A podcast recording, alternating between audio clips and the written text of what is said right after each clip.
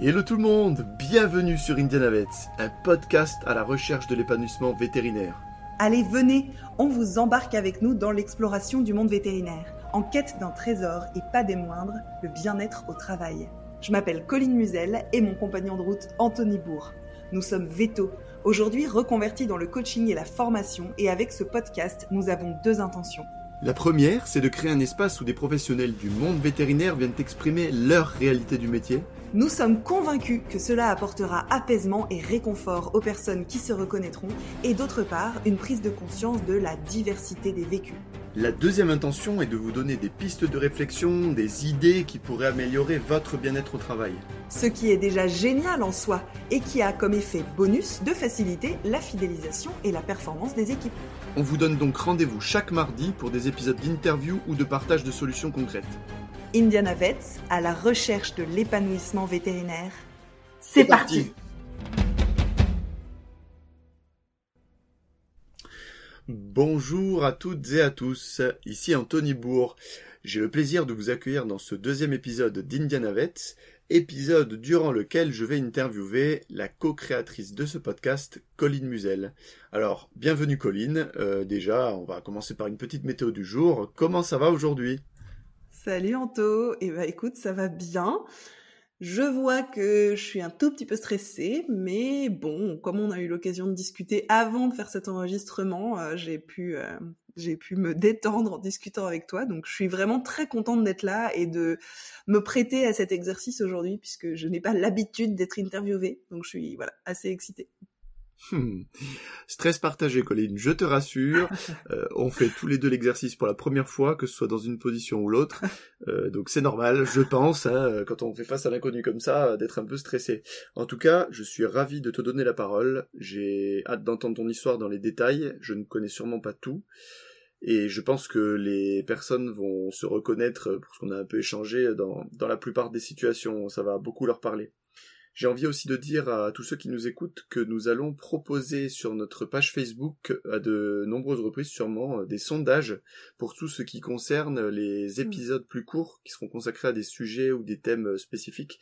Donc n'hésitez pas à la consulter régulièrement pour participer à ces sondages, hein, ça, ça nous intéresse. Mais maintenant passons aux choses sérieuses, Colline. tu sais que la question des valeurs est très importante pour moi. Donc je vais commencer par cette question. Au quotidien, quelle est ou quelles sont là ou les deux valeurs les plus importantes pour toi qui, qui, guident ta vie Je dirais qu'il y a deux types de valeurs pour moi qui ressortent. Euh, et la, première valeur, c'est vraiment sur les valeurs fondamentales que euh, tous les humains partagent et que on peut retrouver chez tout le monde, même si en fonction des moments de notre vie, elles prennent pas la même importance. Mais du coup, pour moi, la première valeur, elle est dans cette catégorie-là, et c'est la liberté. Euh, C'est-à-dire que j'ai vraiment une très très grande appétence mmh. à faire mes choix, à faire comme j'ai envie, à respecter mon rythme, euh, ma façon de faire. Et, euh, et tout ça, c'est aujourd'hui extrêmement présent et délicieux pour moi dans ma vie, même si ça vient avec énormément de d'inconvénients que je goûte régulièrement, puisque en tant qu'entrepreneuse, je goûte régulièrement à la solitude que ça implique de tout le temps faire mes choix toute seule. Donc c'est génial parce que euh, je fais exactement comme j'ai envie et en même temps parfois voilà ça a des inconvénients, mais voilà cette liberté, je je, je l'adore euh, avec le, le coup qu'elle a. Et, euh, et c'est super agréable pour moi d'avoir la liberté qui me convient en fait, hein, parce qu'il y a plein de manières d'être libre. Euh, mais voilà, moi j'ai aujourd'hui construit une vie avec euh, vraiment cette liberté-là d'une manière qui est très très très agréable pour mmh. moi. Et l'autre valeur, euh, elle est plus sur euh, qu'est-ce qui est précieux dans ma vie, que j'aime, qui m'anime. et en fait, ça fait des années que c'est présent pour moi, mais que j'avais pas forcément réussi à mettre le doigt dessus et que je mets le doigt dessus depuis depuis maintenant 3 3 4 ans. Et quand je dis ça fait des années, ça veut dire ça fait des décennies, hein, puisqu'à 36 ans, j'ai plusieurs décennies à de passer, euh, que je me dis, mais comment ça fonctionne dans la tête des autres? Qu'est-ce que qu'est-ce qui se passe dans la tête des autres humains? Je, moi, je, je, rêverais qu'on puisse regarder dans ma tête et que les gens puissent voir directement sans que j'ai besoin de passer par des mots, de l'expression, etc. Parce que des fois, c'est tellement le bordel que c'est compliqué pour moi de tout dire et d'exprimer et d'avoir vraiment l'impression que les gens ont compris. Et à la fois, j'ai ce fantasme qu'on puisse me comprendre, et à la fois, j'ai vraiment ce fantasme de pouvoir vraiment comprendre les autres. Et j'adore entendre qu'est-ce qui se passe dans la tête d'un humain? Comment ça se fait qu'un humain pense d'une certaine manière, réagit d'une certaine manière, fait certains choix? Pour moi, ça, c'est vraiment un truc, mais passionnant, mais d'une manière extrêmement puissante. C'est vraiment, j'adore ça. Donc pour moi, ça, c'est, je dirais, ma deuxième valeur dans un autre registre on sent à quel point ça t'anime. Alors en plus, bon, moi c'est biaisé, je te vois. mais je pense que, que, tout le monde entendra dans ta voix à quel point c'est important. Et c'est chouette parce que je pense que cette, cette reconversion, elle te nourrit complètement à ce niveau-là. Oui, carrément. Carrément. Ouais, sur la liberté, euh, autant sur la liberté que sur, euh, sur la, la compréhension de l'autre finalement. Oui, et je pense que c'est aussi parce que ces deux choses-là qui sont extrêmement importantes pour moi, sont vraiment euh, nourris, j'en prends vraiment soin euh, au quotidien. C'est aussi ça qui fait que ma reconversion, elle est aussi euh, réussie, si, si, je peux le dire comme ça, dans le sens où ça me convient vraiment, je me sens vraiment bien dans mon choix, même les jours où je galère, puisqu'il y a quand même des jours où je galère, même si j'adore ce que je fais, aussi dans ma vie. c'est pas tous les jours super rose, super facile, tout fluide et mmh tranquille.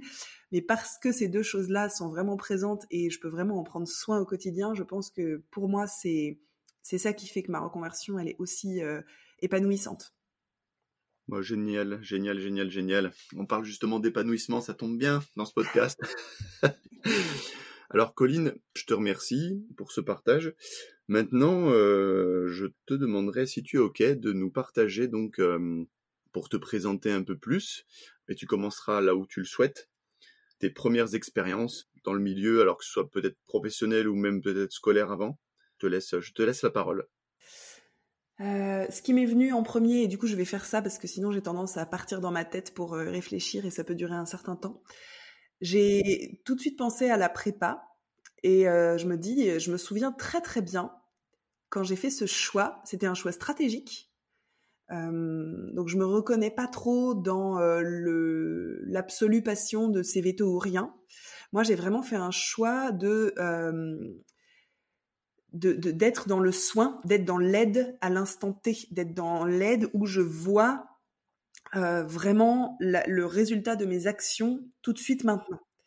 Je fais mmh. euh, la distinction avec, par exemple, des métiers comme la diplomatie, où il faut 25 ans de discussion pour espérer peut-être régler un conflit. Évidemment, c'est très schématisé et c'est mon, ça, c'était vraiment mon image en tant qu'adolescente. Mais du coup, j'ai fait ce choix-là de faire prépa euh, BCPST, parce que je me suis dit, bah moi je veux faire un métier dans le soin, dans l'aide tout de suite, donc euh, médecine ou euh, veto, sachant que médecine, je me serais pourquoi pas vu faire euh, kiné et pas forcément être docteur en médecine.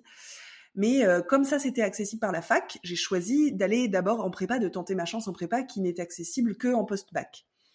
Donc c'est pour ça que je suis partie en prépa en premier et je m'étais vraiment dit, allez, je tiens au moins un mois. trois ans plus tard, euh, me voilà rentrée à l'école vétérinaire de Lyon. J'ai pas eu donc j'ai pas eu le concours la première année. C'est pas que j'ai pas eu l'école que je voulais, c'est que j'ai pas eu veto et que je ne me voyais pas du tout faire ingénieur.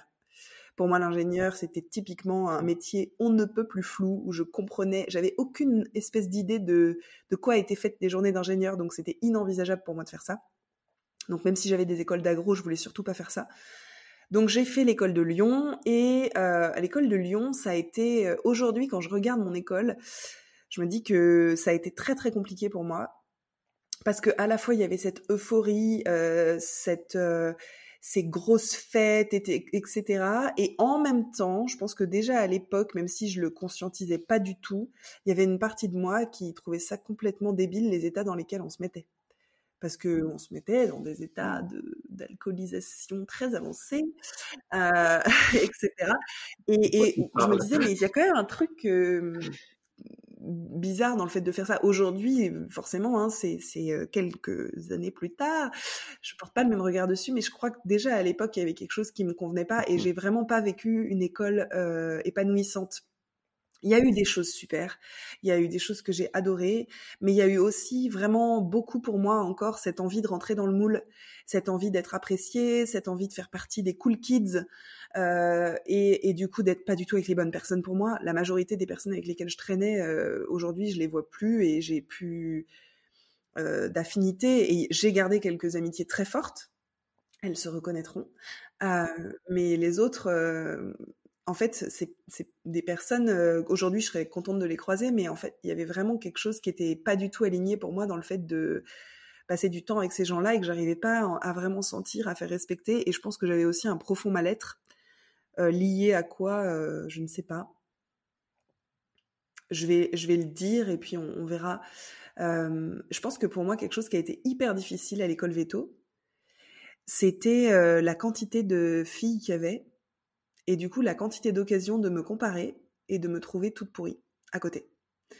Euh, particulièrement sur le physique. C'est-à-dire que moi, je fais 1m80, euh, je suis plutôt, euh, plutôt euh, tankée, on va dire, j'ai plutôt des épaules larges, j'ai plutôt une structure bien bien solide, donc j'ai pas le mètre 80 mannequin, hein, ou alors maintenant on dit mannequin grande taille, mais personne ressemblait à moi, ou presque, ou en tout cas personne qui avait l'air bien dans sa peau.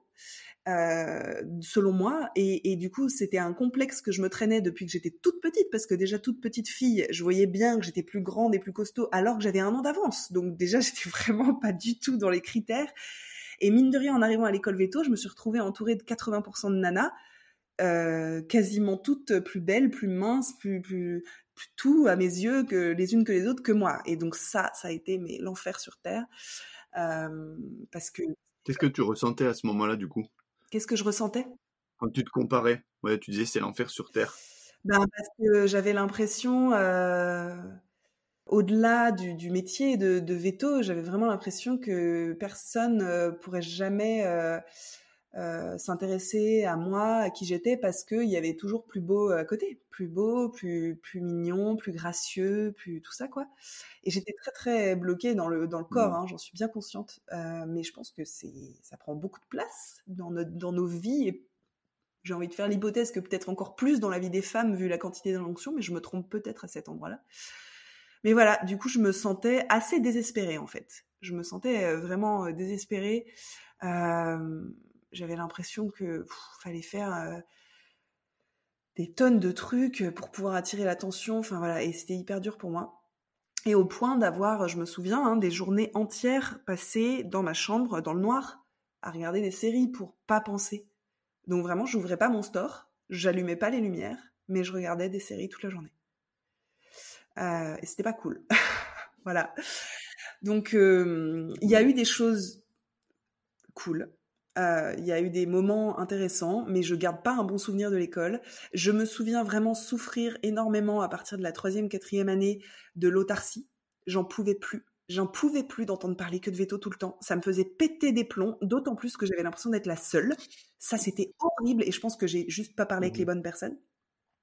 Mais j'avais l'impression que les autres adoraient ça. Pour les autres, c'était super. On parlait de nos animaux, de nos chiens, de nos chats. On voyait ça toute la journée. On parlait de nos cours et on parlait encore d'animaux et que et, j'en pouvais plus. Moi, ça me faisait péter des plombs. Mais j'étais entourée que de ça, donc quelque part, je serrais les dents parce que j'avais l'impression de pas avoir le choix.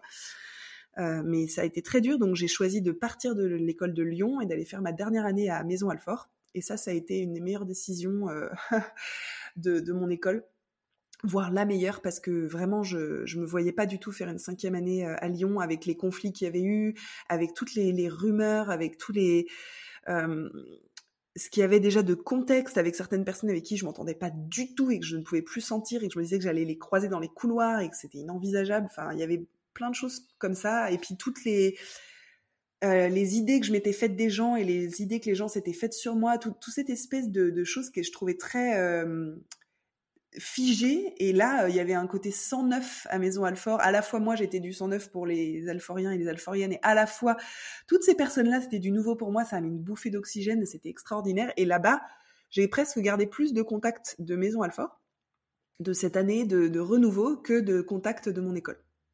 Presque plus. Je crois que c'est c'est équivalent. Hmm.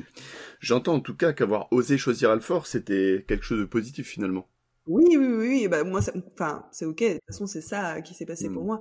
Mais voilà, l'école n'a pas du tout été euh, un moment de pur kiff. Il y en a eu des moments de kiff, mais euh, il y a eu plein de moments aussi où, a posteriori, euh, j'étais en, en adaptation, euh, voire même, pour employer un petit jargon de coach, en suradaptation. Ça veut dire que je voulais tellement, tellement, tellement appartenir au groupe que je, je faisais en sorte de faire comme le groupe, alors qu'il y a plein de trucs qui me plaisaient pas. Mais je le, je le faisais parce que je voulais être, être dans le groupe, je voulais faire partie, je voulais appartenir, et donc je, je forçais le trait dans tous les sens, mais je m'en rends compte a posteriori. Hein. À, à, 22 mmh. ans, euh, j'étais incapable de, de, dire ça.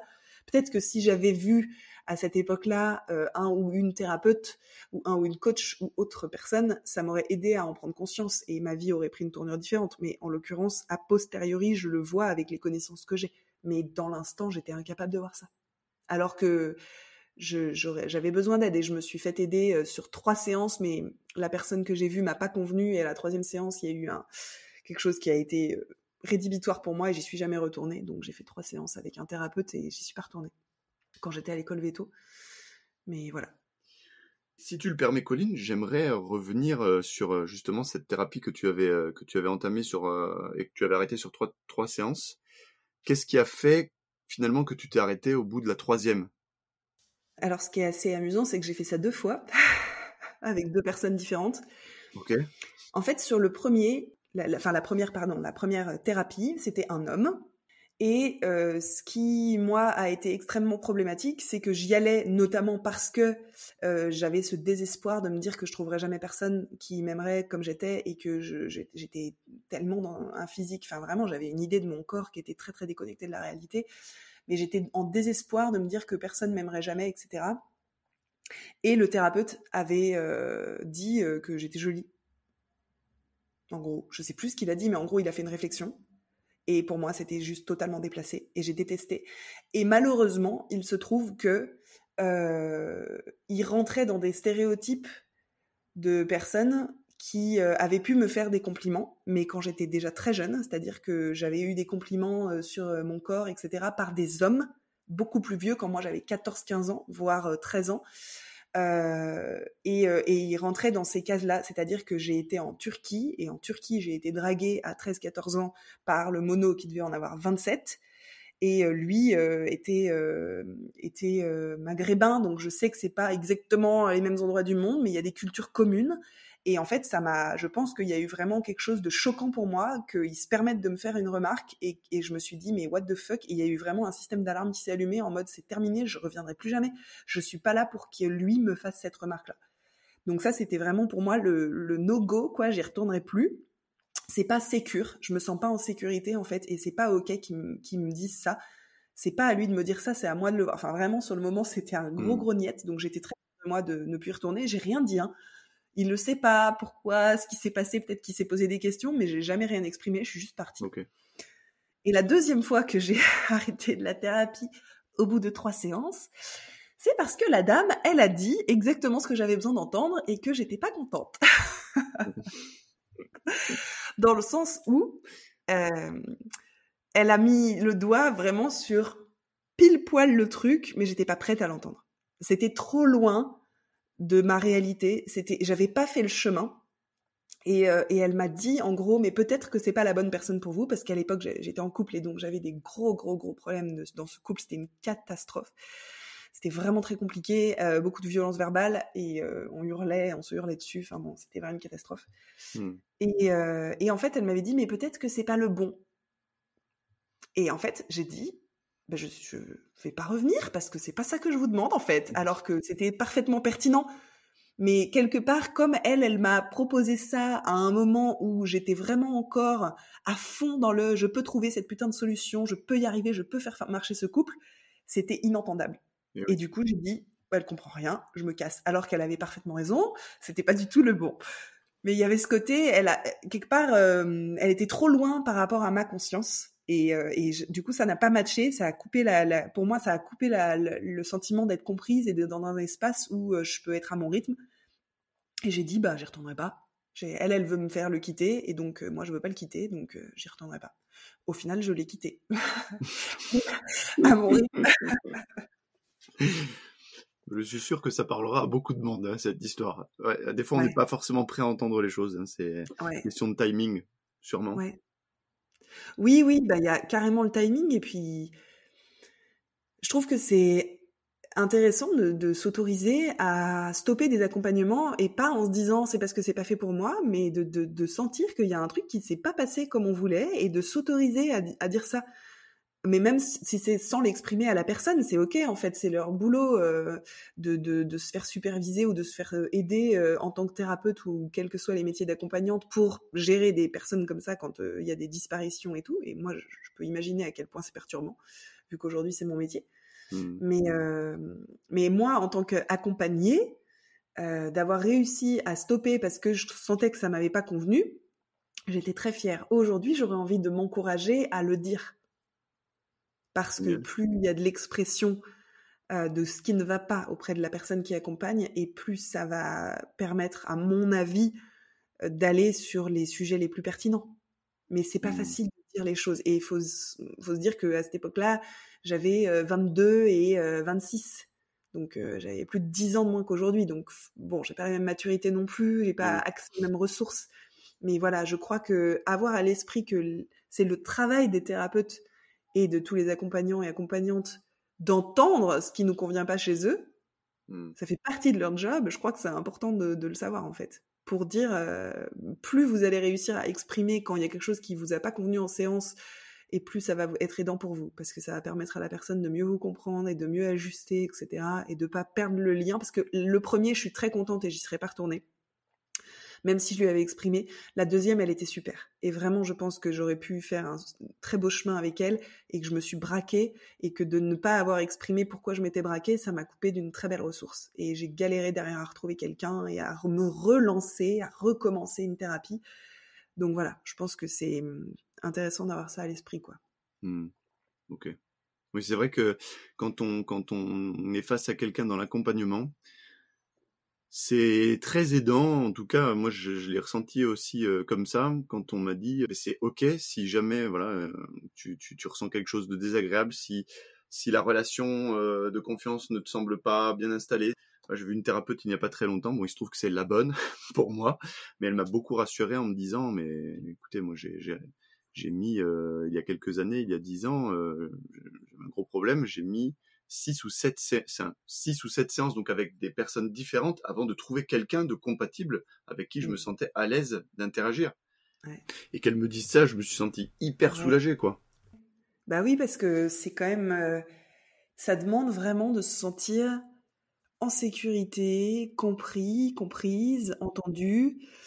Et mine de rien, ben, en fait, ça reste des humains. Ils ont beau avoir les plus belles intentions de la Terre et des, compétences extraordinaires, bah, des fois, le feeling, il passe pas. Et c'est ok, c'est, enfin, heureusement que ça passe pas avec tout le mmh. monde. C'est normal, en fait. Et, euh, mmh. trouver la personne avec laquelle euh, ça va passer suffisamment pour pouvoir euh, créer vraiment une belle alliance, une qualité de relation qui permet aussi à un moment d'aller dans le, la confrontation. Parce que pour moi, il y a un moment où dans l'accompagnement, la personne, elle va nous dire des trucs qu'on a besoin d'entendre, mais qui vont pas faire plaisir, quoi. Hein. C'est ça, c'est ça, c'est rude, mais ça fait aussi partie du jeu. Même si, bien sûr, que ça peut être fait avec énormément de douceur et c'est fait avec surtout beaucoup de bienveillance, parce qu'on voit tout le bien que ça peut faire à la personne de, dire certaines choses ou d'aller soulever certains sujets. Mais du coup, ce n'est pas des relations qui sont que confortables. Donc, trouver une personne ah avec laquelle il y a assez de confort pour pouvoir ensuite aller dans l'inconfort, c'est important. Excuse-moi, vas-y, je te laisse rebondir. Non, non, mais c'est hyper pertinent ce que tu dis. Hein. Cette notion de confort, d'inconfort, euh, c'est ok de ne pas être à l'aise avec ça. Mm. Et c'est bien quand on est accompagné de l'entendre dire. Et surtout, surtout ça, c'est vrai que c'est très agréable. C'est très important pour moi en tout cas, et je sens que pour toi c'est pareil. Mm. Donc, sûrement que pour nos auditeurs et auditrices, euh, l'entendre sera important aussi. Alors, on s'était arrêté donc à la sur ta dernière année d'école à Maison Alfort. Donc il me semble que tu as fait un internat aussi après? Ouais, j'ai fait un internat privé. Donc je ne sais pas si éventuellement tu ah! euh, envisageais d'en parler, mais. Euh oui, on peut en parler, oui, parce que l'internat privé, ça a été euh, une expérience catastrophique pour moi. Et j'ai vraiment vécu quelque chose de très violent. Donc je m'étais engagée sur un an et j'ai arrêté au bout de six mois. Euh, il y a plusieurs choses qui se sont passées pendant cet internat qui ont été hyper dures. Et ce qui a été, je crois, euh, au global, quand je regarde a posteriori, une des choses les plus dures, c'est vraiment que j'ai eu l'impression d'avoir fait tout ce que je pouvais pour euh, dire mes besoins à l'entretien et que, en fait, il n'y a eu aucune stratégie mise en place quasiment qui m'a convenu et qui a permis de nourrir ses besoins. J'avais notamment exprimé mon énorme stress en chirurgie et le besoin euh, qu'on m'apprenne et le besoin vraiment d'avoir quelqu'un qui allait prendre soin de moi dans l'apprentissage des chirurgies de convenance euh, notamment. Et, euh, et, il se trouve que la façon dont j'étais aidée dans les chirurgies de convenance, la façon dont on m'apprenait ne m'a pas du tout convenu que c'était pour moi catastrophique parce qu'il y avait quelque chose de vraiment euh, poussif de euh, bah c'est comme ça euh, allez vas-y lance-toi. Pour moi j'étais vraiment poussée au cul en fait et c'était hyper dur. Et il y a eu je me souviens vraiment d'une action qui a été horrible. Et donc j'ai posé les instruments j'ai fondu en larmes et j'ai quitté la chirurgie hein, donc on était sur un très très haut niveau de stress. J'étais sur une ovario de chat on est sur quelque chose de pas trop trop compliqué quoi techniquement mais bon c'est une chirurgie de convenance. T'as parlé toi Anto de quand ça se passe mal à quel point ça peut être dramatique donc euh, voilà. Et il se trouve que j'allais couper quelque chose mmh. et que là euh, un des deux patrons qui était donc un des deux euh, pédagogues me dit t'es sûr? Et eh ben c'était fini c'était terminé. J'ai vraiment euh, cette espèce de, de technique de petits coups de stress comme ça pour venir vérifier à quel point j'ai compris, je suis sûre de moi et tout, au lieu de, de n'importe quelle autre approche en fait en douceur de dire tiens vas-y dis-moi ce que tu es en train de couper vas-y montre-moi les structures. Enfin il y a vraiment eu j'ai été choquée. Et du coup j'ai tétanisé en fait. Bah non je suis pas sûre du tout là. Je suis plus sûre de rien. Et je me suis effondrée en larmes. Donc vraiment ça ça a été catastrophique. Surtout que je détestais leur manière de faire. Je trouvais euh, il faisait une, des ovarios par les flancs avec ouverture de la, la paroi musculaire en donnant un grand coup de clampe qui allait traverser le chat qui tapait sur la table de côté. Enfin, vraiment, c'était traumatisant. Impossible. Mais ça marchait hyper bien. Mais pour moi, c'était l'enfer sur terre de faire ça. J'avais l'impression que j'allais transpercer le chat. Enfin, ça fait deux fois que je dis l'enfer sur terre, donc je vais faire attention à ma façon de parler. Mais euh, vraiment, ça, c'était hyper dur. Et j'ai détesté ce qui n'a pas du tout aidé, c'est que j'ai, on était dans une clinique où c'était très agité. Il y avait vraiment beaucoup, beaucoup, beaucoup de travail. Et euh, bah, forcément, les cliniques où il y a des internats, c'est qu'ils ont besoin de mains euh, pas chères euh, pour pouvoir, pour pouvoir faire le taf. Donc il y avait beaucoup de travail. Et il y a eu, donc un mois après que j'ai commencé, il y a eu une journée comme ça où il y avait des tonnes de cathéters à poser, de chirurgie à préparer, de scanners à faire et tout. Il y a eu un moment où il y avait ce, cette espèce de chien obèse là, une sorte de berger polonais, pas très haut sur pattes, hein, mais, mais voilà, qu'il fallait poser un, cathéter et il y avait encore beaucoup d'agitation dans la salle et moi j'étais plutôt partisane d'attendre parce que les gens allaient partir en chirurgie et ça allait se calmer dans la salle de prépa.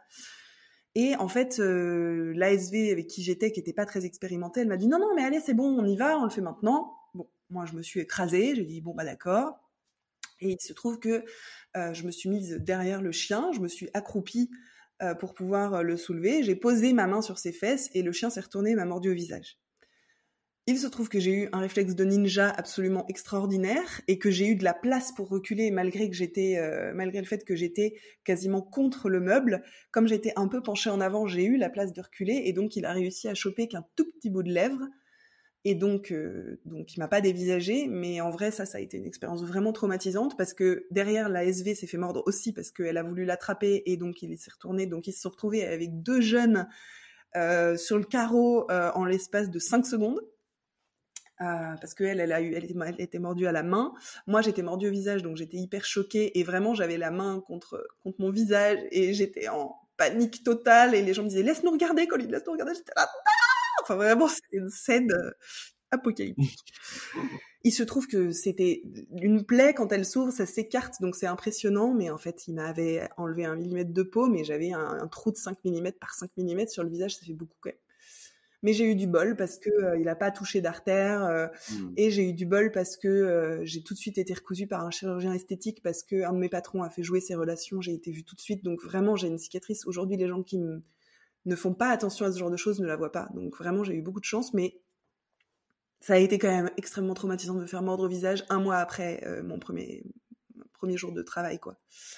ça, ça ne m'a pas aidé. On peut l'imaginer. Mais euh, voilà, je crois que vraiment j'étais dans un environnement violent verbalement. Euh, il y avait des hurlements réguliers, c'est-à-dire qu'un des deux patrons hurlait régulièrement sur ses, sur ses employés. Et pour moi, ça c'était tellement. Je savais pas quoi faire de ça, j'étais perdue. J'en parlais à mon cousin qui lui était euh, dans l'industrie, qui est ingénieur. Il me disait mais c'est pas normal, Colline, c'est pas normal. Il n'est pas censé faire ça. Il est au travail. C'est s'il a des problèmes. Enfin vraiment, lui, il était choqué. Mais euh, moi, j'avais vachement de mal à en sortir. On va revenir, si, si tu le veux bien, sur euh, cette histoire de morsure, parce que c'est pas du tout anodin. C'est ça, ça arrive mine de rien assez souvent dans la profession. Hein. On, fait face à des animaux qui, qui souffrent apeurés, euh, voilà, les chiens qui se retournent et qui mordent. Euh, je pense que ça a pu nous arriver à tous. Par contre, être mordu au visage, peut-être pas. Et clairement, même si c'est pas forcément visible, ça, c'est une cicatrice et c'est un souvenir. Hein, c'est une encre bien présente. Comment ça s'est passé après euh, quand tu es revenu euh, finalement au travail, quand tu as fait face de nouveau euh, aux chiens bah, C'était déjà compliqué pour moi le contact avec les chiens parce que j'ai pas eu de chien et que j'ai du mal à comprendre l'animal. Autant les chats, euh, je le sais quand je fais un peu la, la cow-boy. C'est-à-dire que je vois bien que le chat est pas hyper content et mange le temps, j'y vais tranquille et donc ça m'a valu des grosses griffures aussi parce que parce que j'ai trop tenté. Mais je suis moins tant que c'est pas en mode tigre, j'étais moins impressionnable.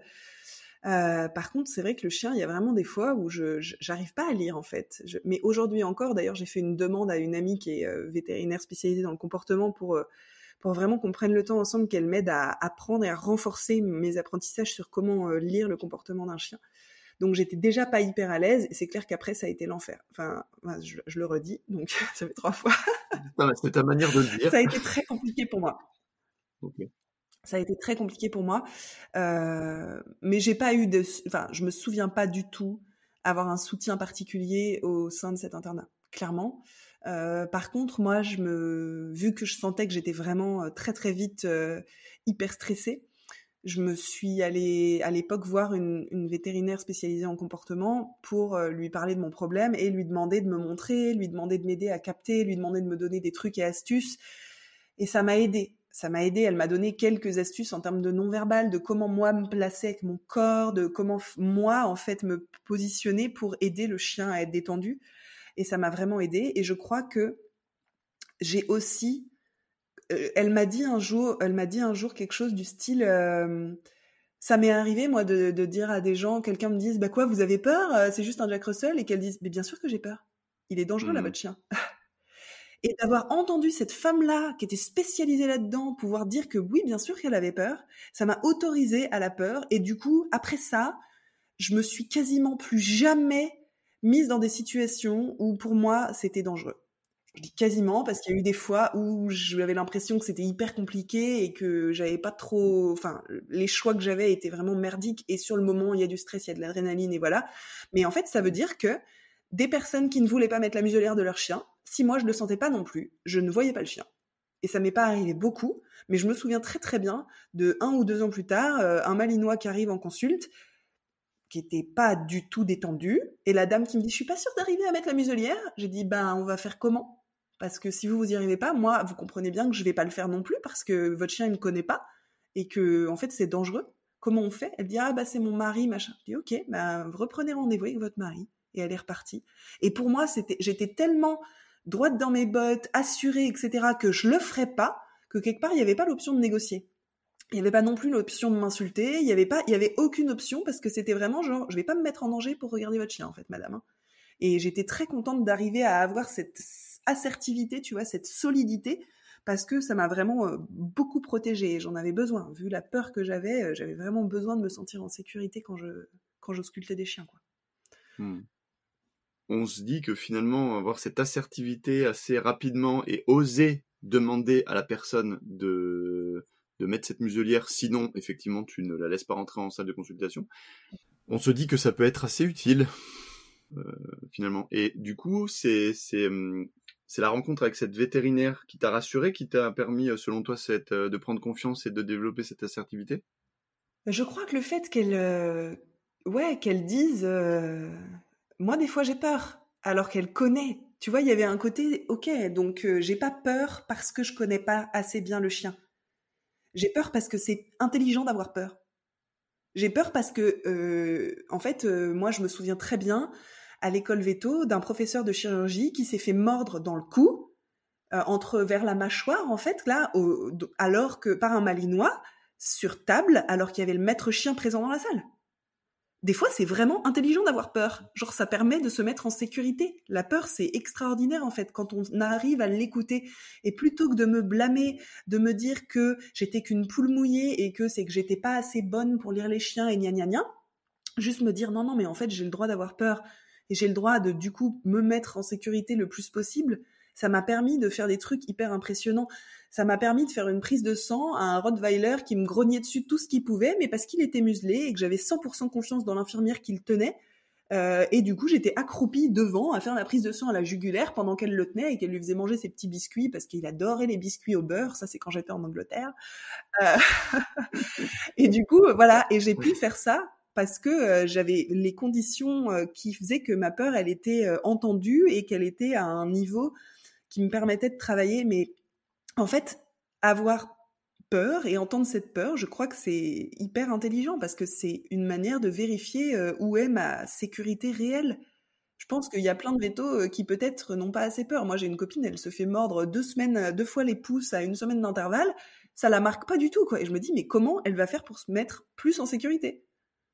Si ça lui fait pas peur de se faire mordre. Mais bon, après, moi, j'aurais préféré avoir moins peur parce que cette peur-là, ça a été vraiment un facteur clé pour arrêter ce métier. Il n'y a pas eu que ça loin de là, mais le fait d'avoir peur tous les jours en allant travailler, de me refaire mordre, ça n'a pas aidé, clairement. Mmh. La peur, elle est, elle est clairement pas là pour rien. C'est une émotion. Euh, si elle, si elle existe, c'est pour une bonne raison. Et j'ose même pas imaginer si elle n'existait pas, le carnage que ce serait dans les cliniques. Ah bah ouais. Il y aurait des morts sur tous les jours. Ah bah ouais, Donc elle, elle, est bien présente pour quelque chose. Donc c'est vrai que les personnes qui pensent vouloir la mettre de côté, finalement, ils se mettent, euh, c'est comme euh, éteindre l'alarme de ta maison. Oui. Euh, voilà, on peut, on peut voir ça comme ça, c'est une image même. Mm, mm. Ok.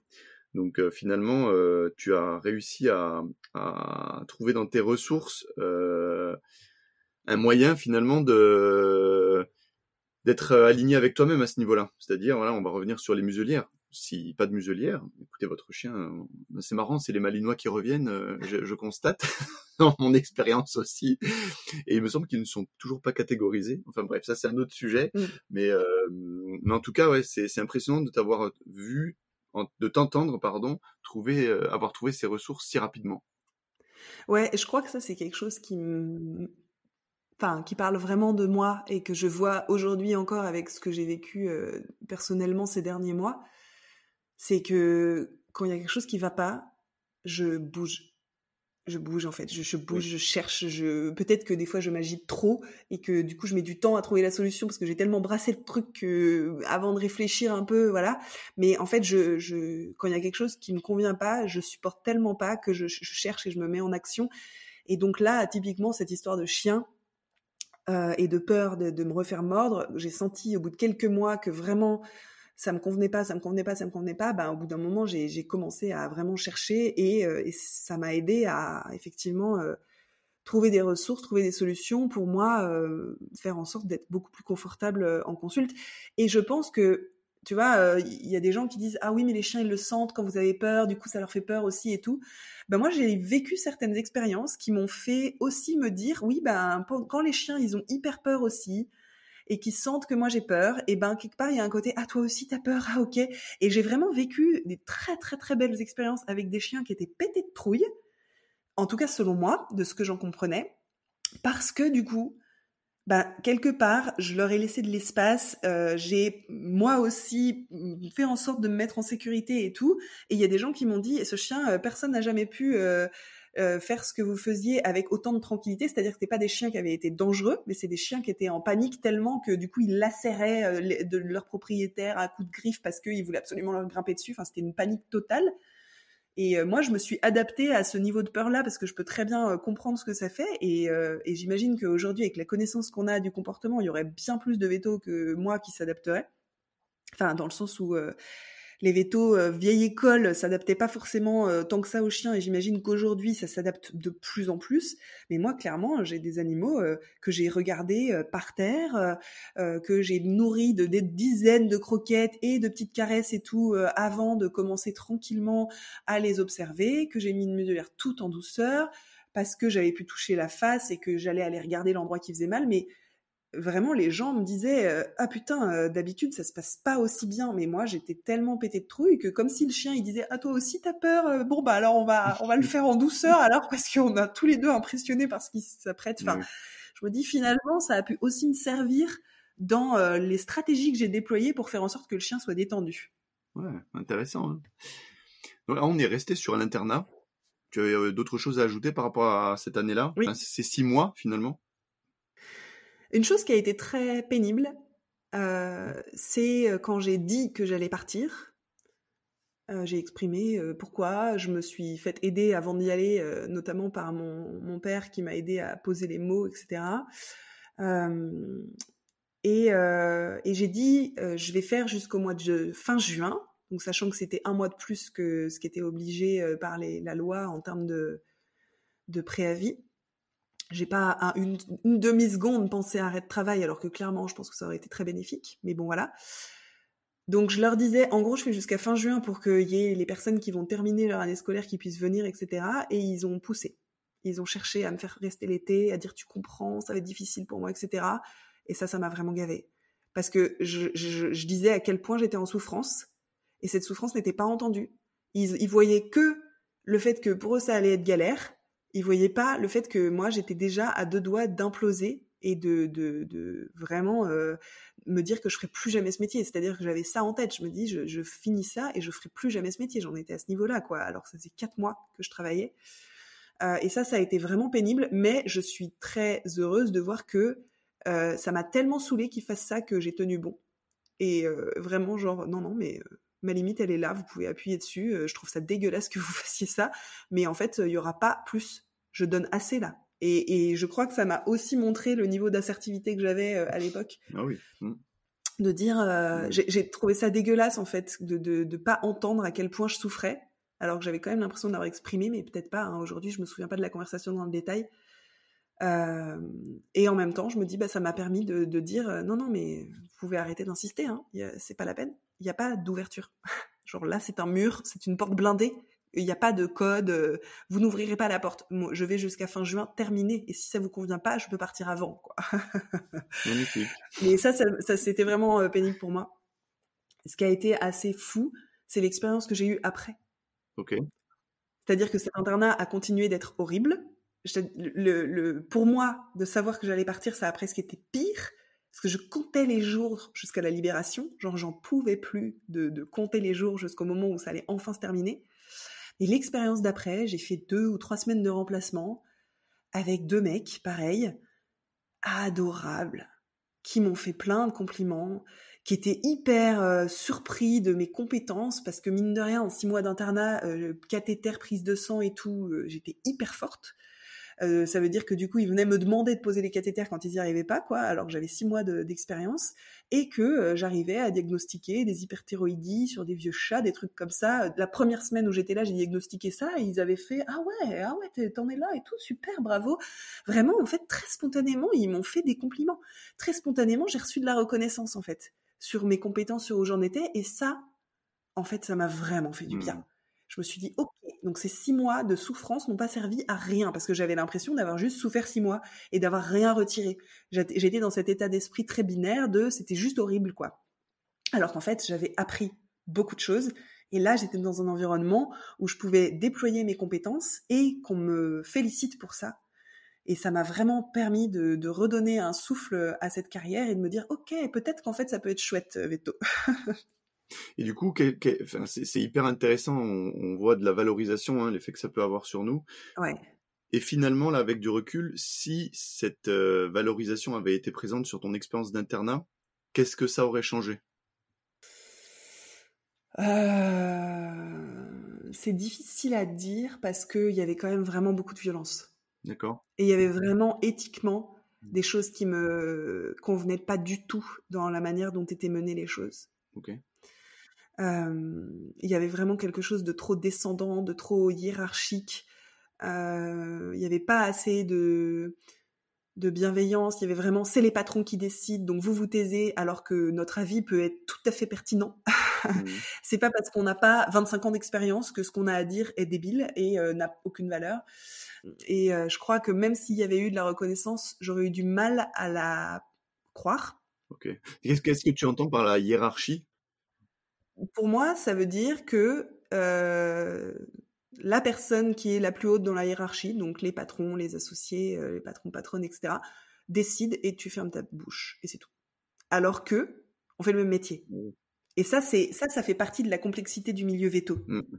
Parce que il y a des personnes qui font le même métier, qui sont docteurs vétérinaires, qui répondent à des personnes qui font le même métier, docteur vétérinaire, mais qui ont en fait une responsabilité qui est différente puisqu'ils sont patrons patronnes et les autres salariés ou collaborateurs collaboratrices. Et ça, ça crée énormément de complexité dans la relation. Et il y a un côté, ben en fait, je suis en mesure de prendre mes décisions.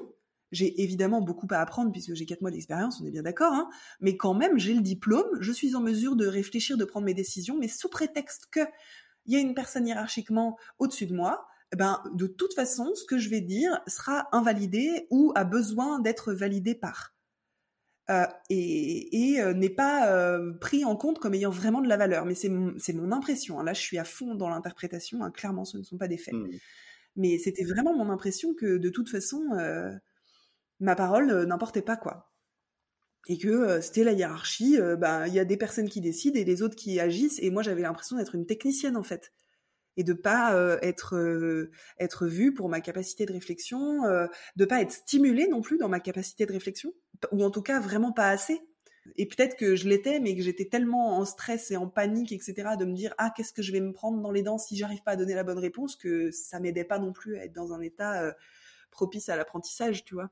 Ah non, c'est sûr, je vois bien, je vois bien le genre.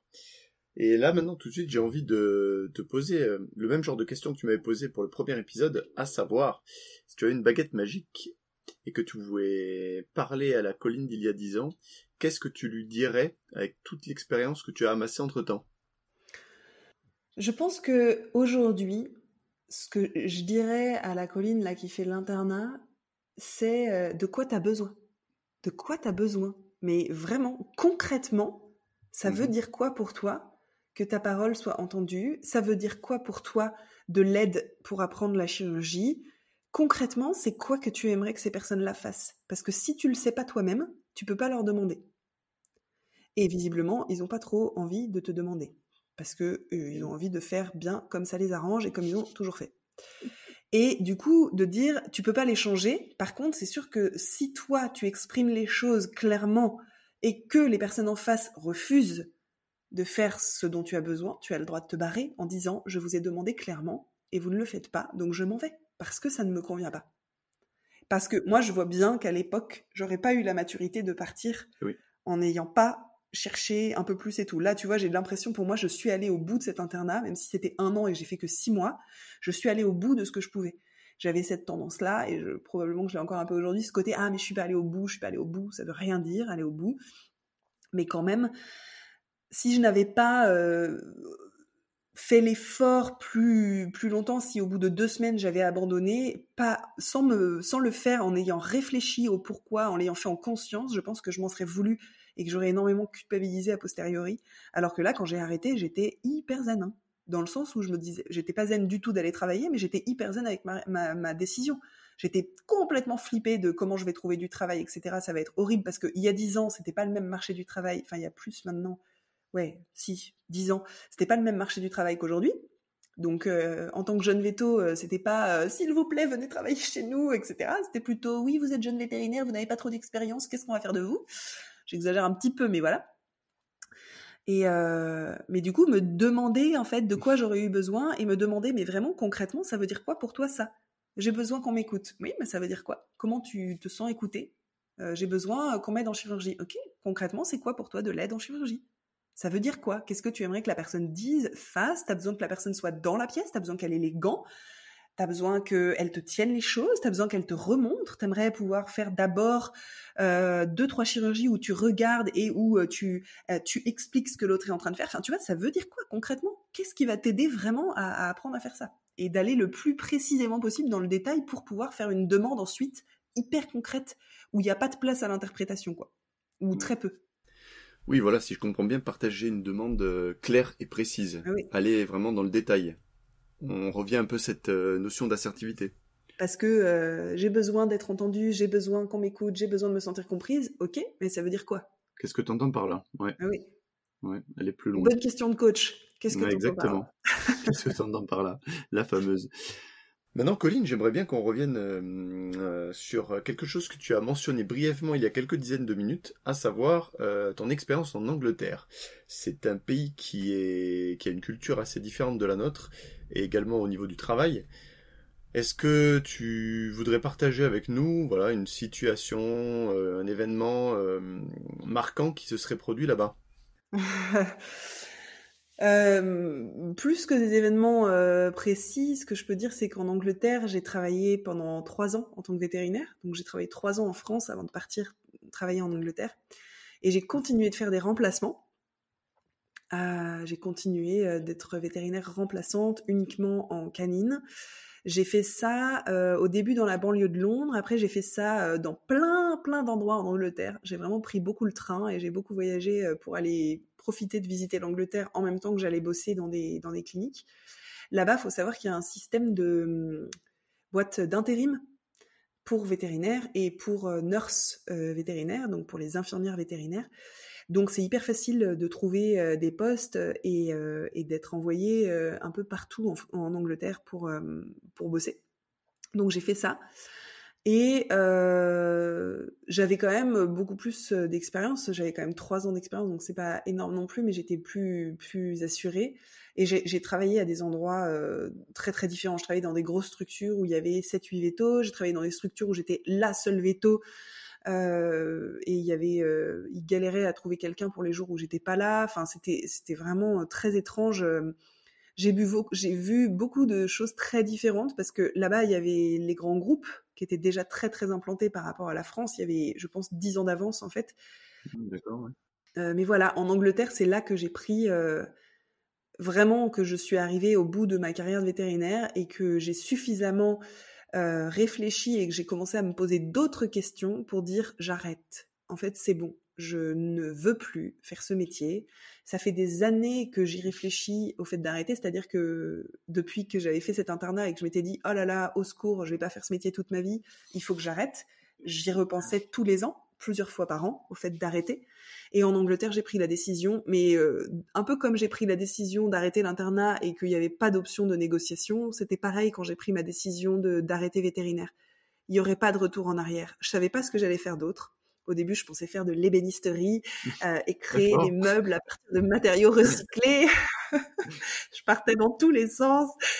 Mais je savais que je ferais plus ça. Hmm. Et les dernières, les dernières semaines euh, ont été trop longues euh, à, mon goût, mais voilà, ça a fini par arriver à, son terme, hein, cette carrière. Hmm. Et Colline, sur ton expérience en Angleterre, qu'est-ce qui a été finalement différent au niveau euh, relationnel, au niveau humain par rapport à la France? Ce qui me vient en tout premier, en termes de différence, c'est le la bienséance anglaise. Euh, les Anglais, je trouve, il y a beaucoup de formules de politesse, etc. Beaucoup de sourires. Il y a presque un côté parfois plus hypocrite. J'ai l'impression. Euh, et ça, c'était voilà, moi je, passais vraiment pour euh, la Frenchie qui dit ce qu'elle pense, bim bam, qui rentre dans le tas. Peut-être que ça parle de mon tempérament aussi, mais voilà, il y avait y avait ça parfois qui était qui était étrange. Mais au final, il y avait vraiment dans les, la communication avec les collègues, la communication avec les gens, en fait, c'était très très similaire à la France, les, notamment dans les difficultés rencontrées. Par exemple, euh, le fait de, de, ne pas euh, être maîtresse de certaines décisions euh, que d'autres personnes prenaient pour moi et qui impactaient mon temps plus que le leur. L'exemple classique de ça, et ça, mmh. ça pour moi, c'est vraiment une, une source d'inconfort, de frustration, de fatigue, de me sentir euh, totalement incomprise, de pas vivre de la solidarité en équipe, ça c'est vraiment un truc qui est terrible. Et l'exemple banal et classique, c'est que les personnes qui font l'emploi du temps ne prennent pas en compte les personnes qui vont euh, travailler l'emploi du temps. Hein. C'est-à-dire que la nurse qui prend le, téléphone et qui cale les rendez-vous, c'est pas elle qui va les gérer les rendez-vous, sauf quand c'est des rendez-vous de nurse. La nurse, elle prend les rendez-vous. Je dis là parce que c'est comme en France, c'est une majorité de femmes, même s'il y a quelques mecs. Euh, elle va noter en fait euh, les rendez-vous en fonction des appels, etc. Mais derrière, c'est pas elle qui gère le flot de consultation. Et moi, je me souviens très bien à plusieurs reprises, à différents endroits, dans différentes cliniques, avoir des conversations avec les différentes personnes qui prennent les rendez-vous pour leur dire ça, c'est pas possible, ça ne fonctionne pas, vous arrêtez. Eh voilà mmh. pourquoi je faisais de mon mieux. Hein. Honnêtement, aujourd'hui, je pense que je communiquerai encore mieux parce que j'ai appris, etc., que c'est quelque chose où il y a tout le temps besoin de s'améliorer. La communication, c'est tellement complexe, on peut tout le temps faire mieux. Mais j'avais l'impression que déjà à l'époque, j'expliquais quand même pourquoi ça n'allait pas et comment elle pouvait faire autrement. Tu vois, je, je les laissais pas en mode démerdez-vous, mais vous arrêtez de me, faire chier avec cette manière-là de prendre les rendez-vous. Je leur proposais des solutions, etc. Elles me disaient oui, oui, super, j'ai compris. Et derrière, bim, je me retapais le même planning. Ça, c'était horrible. Franchement, vraiment, en termes de frustration. Et du coup, qui de, quoi découle la fatigue, le manque d'équilibre de vie pro et de vie perso, euh, la, charge de travail qui est épuisante, le stress de gérer euh, plein de choses en même temps.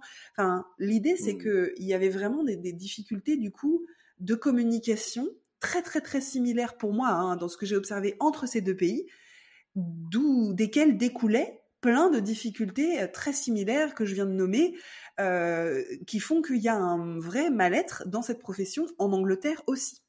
Oui, parce que finalement, en France, euh, c'est l'ASV qui va, la plupart du temps, réceptionner les appels et prendre, prendre les rendez-vous. Donc finalement, je pense qu'en France, on est exactement dans la même situation. Bien sûr, mais je l'ai vécu en France aussi. Hein. Sauf qu'en France, j'étais plus jeune, j'osais pas encore forcément.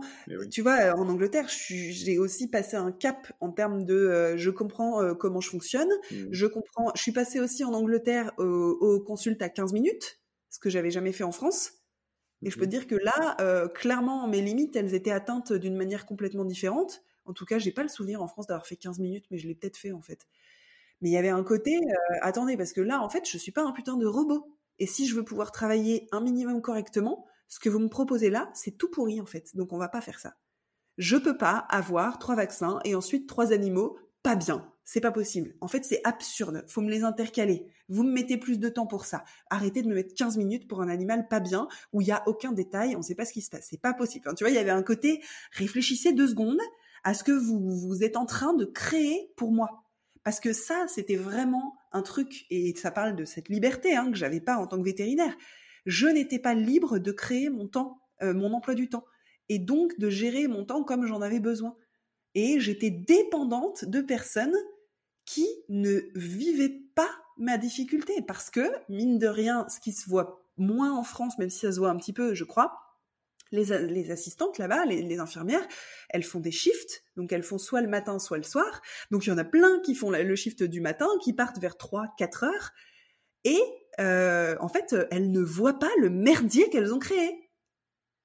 Tu vois, elles ont, elles ont créé un emploi du temps, elles ont pris des rendez-vous d'une manière totalement absurde et pas du tout aidante et pour des trucs pas urgents, enfin vraiment le classique quoi. Hein. on rajoute un petit bobo, un truc alors qu'il y a déjà une journée ultra blindée on n'arrive pas, elles n'arrivent pas à dire non aux personnes, elles n'arrivent pas à expliquer, elles n'arrivent pas à se faire entendre et à prendre des décisions. Elles sont pas forcément soutenues d'ailleurs par les patrons et patronnes pour dire non aux gens. Enfin, tu vois, il y a tout un délire hein, qui est exactement le même qu'en France.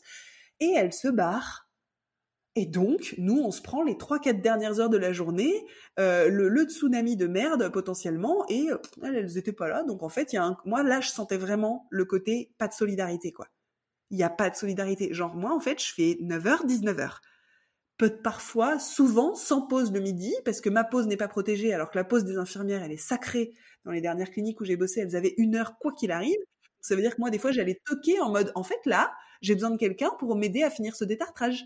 Parce que il, ne travaille qu'avec une personne qui surveille l'anesthésie. Mmh Donc, vous pouvez pas tout être en pause. Parce que sinon, je peux pas faire mon anesthésie et aller en cours, en fait. Donc, faut, faut arrêter. Enfin, tu vois, c'était, ah! ouais. Et une, espèce de déconnexion au niveau de la réalité des ASV qui prennent les rendez-vous et la réalité des vétos derrière qui se prennent tout dans Exactement. Exactement. Et c'est là où c'est exactement les mêmes problèmes en France.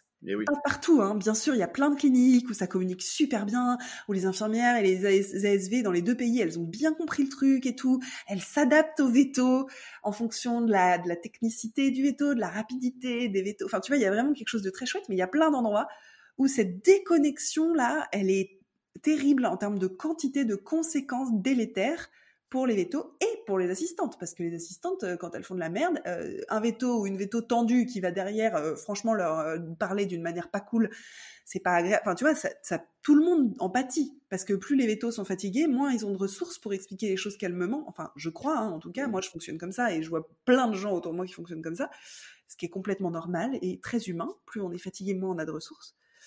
Mais voilà, ça c'était vraiment un truc et je me suis dit ah en fait c'est le même bordel dans les deux pays quoi. Donc probablement partout ailleurs puisque j'ai des amis qui ont travaillé aux États-Unis et franchement ça ressemblait vraiment à ça, clairement. Ah, d'accord. donc finalement on n'est pas seul en France quoi. non non non non non, il y a tellement de choses, tellement de complexité dans ce métier. Euh, tu vois le fait que euh, une personne qui euh, ne fait pas ton métier euh, prend des décisions qui vont impacter ton métier, mais d'une manière vraiment intense, euh, ça c'est hyper complexe à gérer. Surtout qu'il n'y a pas un lien hiérarchique direct entre vétérinaire et assistante, alors qu'il y a quand même un lien hiérarchique puisque le vétérinaire a plus de responsabilités. Enfin, tu vois, c'est hyper complexe comme milieu, c'est ce qui fait que c'est passionnant et que je suis ravie de continuer de travailler dans ce milieu, mais avec une autre casquette. Et concrètement, du coup, là, c'est vrai que tu nous, as, donné un peu le contexte. Qu'est-ce qui a fait finalement que tu as décidé de mettre un terme à cette carrière là-bas? Qu'est-ce qui s'est passé exactement? Euh, euh, Ça faisait du coup six ans que j'exerçais et que j'avais régulièrement envie d'arrêter. Et que je me posais régulièrement des questions sur quoi d'autre, quoi d'autre, quoi d'autre. Et finalement, euh, il y a eu plusieurs choses qui se sont produites, mais un jour, j'ai vraiment capté, je sais plus comment, je sais plus ce qui s'est passé, j'ai vraiment réalisé que j'allais travailler, chaque jour où j'allais travailler, j'y allais en ayant peur. Je me réveillais le matin en ayant peur. Je me réveillais avec l'angoisse de savoir qu'est-ce que je vais avoir sur mon planning, parce que même si j'avais réussi à trouver des ressources pour euh, pouvoir bosser avec les chiens, ça restait une source d'angoisse terrible. Et aujourd'hui encore, je pense que clairement j'ai du chemin à faire pour me sentir vraiment détendue à cet endroit-là.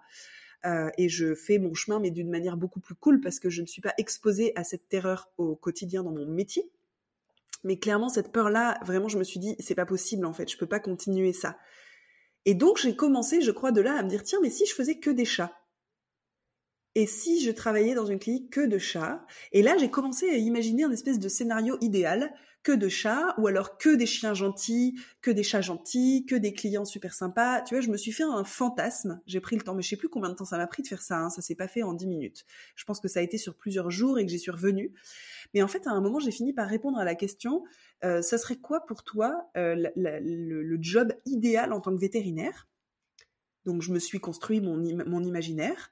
Et derrière, je me suis dit et est-ce que ça fait waouh? Et en fait, ça fait pas waouh pour moi à ce moment-là, quand je me dis ça, quand je réalise que même le job parfait me fait pas rêver, hmm. en tant que veto, je me dis ok, ça, ça veut dire que faut que j'arrête. C'est pas parce que j'ai trop peur, c'est pas parce que je me sens pas à la hauteur parfois, c'est pas parce que je pleure euh, maintenant de plus en plus après les euthanasies parce que j'en peux plus de des animaux. Non, c'est qu'en fait, même si j'arrivais à vivre tout ça, même si j'arrivais à trouver des solutions pour ça, ça ferait pas waouh. Il y a un truc en moi qui j'ai eu un déclic de me dire en fait ce métier-là, c'est pas le métier dans lequel je vais me sentir ultra épanouie. Ça fait pas waouh. Vraiment c'est con, c'est peut-être très euh, très limité en termes de vocabulaire, mais vraiment pour moi, il y avait ça qui était présent. Et, et c'est là où j'ai dit ok j'arrête alors que je savais pas ce que j'allais faire après. Et c'était difficile, c'était hyper difficile, c'était très anxiogène, et en même temps j'ai eu vraiment énormément de chance d'avoir des parents hyper soutenants. Je les, ai appelés euh, l'un après l'autre, euh, et je sais plus qui j'ai appelé en premier pour dire euh, j'arrête, est-ce que je peux revenir à la maison? Parce qu'en fait là je vais rentrer d'Angleterre, j'aurai pas de métier, je ne referai plus jamais veto de ma vie, C'est-à-dire que ça, je me suis dit, je préfère aller travailler dans une épicerie bio pour faire de la caisse et de la mise en rayon plutôt que de refaire veto. Vraiment, pour moi, il y avait un côté genre euh, coup près définitif, faut jamais dire jamais, mais quand même des fois un peu. et, euh, et j'ai appelé mes parents pour leur dire, est-ce que je peux rentrer?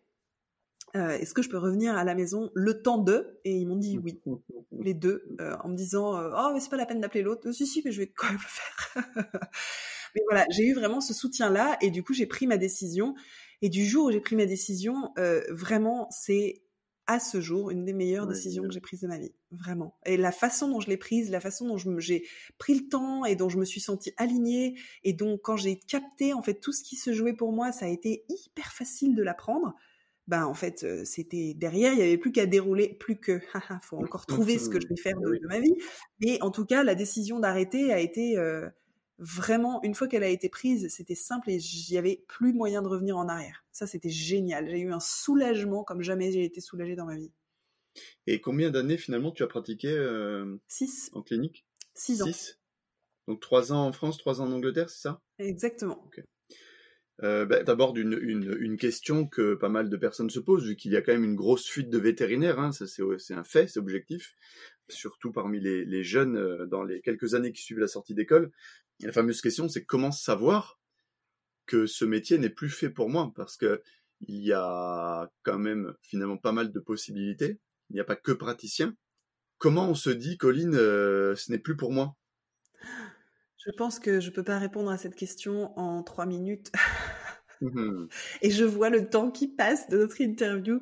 Et ta question, oui. elle est géniale. Et je pense que je me dis que ça ferait un bon épisode euh, en, à côté d'un sujet à aborder euh, à côté pour vraiment euh, explorer ça, tu vois. Je sais pas ce que t'en penses, mais je me dis que là, c'est c'est trop vaste et mon expérience, elle est tellement unique, comme toutes les expériences, que en trois minutes, euh, faire quelque chose qui serait vraiment pertinent pour les gens qui se posent cette question, ça risque d'être chaud. Mhm. Je sais pas comment tu le sens. Ouais, mais c'est- c'était la question qui me venait, et comme toi, je pense que c'est too much pour cette interview, mais ça pourra faire un bon sujet. Ouais, Effectivement. ouais, c'est une excellente question. Hein. C'est vraiment une question qui vient en t'écoutant, si tu veux. Je me mets à la place de ces personnes qui se posent des questions. C'est waouh, mais, waouh, mais comment moi je vais faire pour, euh, pour arriver éventuellement à ça? Comment Mhm. je peux en être sûr? Peut-être je peux dire un truc. Peut-être que je pourrais juste dire une chose pour euh, aider les personnes qui sont dans le doute là. C'est qu'en fait, il n'y a pas besoin d'être sûr au point où moi je l'étais. C'est-à-dire que moi, j'ai eu cette manière-là de fonctionner et elle a été la mienne et mon, mon parcours est unique comme le parcours de toutes les personnes qui nous écoutent. Mais il n'y a pas besoin d'être sûr. Parce qu'il y a quand même des possibilités immenses dans ce métier de s'arrêter, de revenir. Donc en fait, euh, parfois, juste se dire, ok, là, euh, je suis pas sûre de vouloir abandonner pour toujours la pratique, mais je suis sûre que j'ai besoin d'une pause. Et voir, voilà, mettre la certitude à un autre endroit que arrêter pour toujours ou pas. Parce que ça met une Mhm. énorme pression. Et je pense qu'il y a plein de gens pour qui elle n'est pas là la question. Elle n'est pas sur arrêter pour toujours ou pas, ou en tout cas pas tout de suite. Elle est sur euh, là, euh, je crois qu'une pause ce serait euh, bénéfique pour moi, même si je sais pas ce que je vais faire de cette pause, etc. Mais voilà, c'est mettre la certitude au bon endroit en fait. Il n'y a pas besoin de se sentir sûr, de sûr qu'on veut plus jamais faire veto pour arrêter de faire veto pendant six mois, un an, cinq ans. En tout cas, arrêter de faire veto, pardon, praticien ou praticienne pour faire autre chose.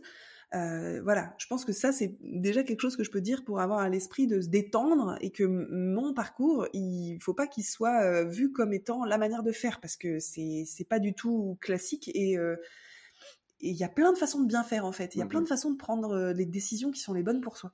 Oui, c'est sûr. Mais écoute, Colline, je, je te remercie de nous avoir partagé toutes ces expériences multiples et variées. C'était vraiment très intéressant en plus d'avoir ces fameuses trois années en Angleterre. hein. De l'extérieur, c'est impressionnant parce qu'il faut aussi oser se lancer. On n'en a pas trop parlé. Il y a aussi la barrière de la langue. Donc euh, bravo quand même pour avoir euh, pour t'être lancé dans cette expérience-là. Euh, voilà, je veux te remercier pour ton authenticité, de t'être livré de cette manière-là. Ça a beaucoup de valeur. Je te laisse peut-être le mot de la fin. Qu'est-ce que tu voudrais dire pour finir cette interview? Bah, je suis ravie de l'avoir faite. Je suis ravie de d'avoir euh, partagé ce que j'ai partagé et hum, je crois que hum, ce que j'ai pu partager qui avait rien à voir avec le milieu veto, ça va quand même parler à des humains. et c'est du coup très en lien avec ce que je disais au tout début sur le fonctionnement humain, de dire un peu moi comment je fonctionne et ce qui se passe pour moi. Je crois que c'est quelque chose qui peut vraiment permettre à des personnes de, se dire ah je suis pas toute seule ou ah tiens d'autres personnes peuvent vivre ça, ça me rappelle tel ou tel ami. Voilà, donc je suis ravie d'avoir osé cette ouverture de mon intimité. Et je pense que tu peux en être très fier. Merci beaucoup et je souhaite une belle fin de journée à tous nos auditeurs et toutes nos auditrices. Ciao ciao. bonne journée à vous. Merci d'avoir écouté cet épisode d'Indiana Vets. Toutes vos réactions, vos questions, vos impressions sont les bienvenues et vous pouvez nous les partager sur la page Facebook du podcast ou bien directement par Messenger à Anthony Bourg ou Colline Musel. Vous pouvez vous aussi contribuer à diffuser du bien-être dans la sphère vétérinaire, aux professionnels, aux étudiants et aux étudiantes, en partageant cet épisode et en en parlant autour de vous. Et on vous dit à très bientôt pour la suite de notre exploration à la recherche du bien-être vétérinaire. Ciao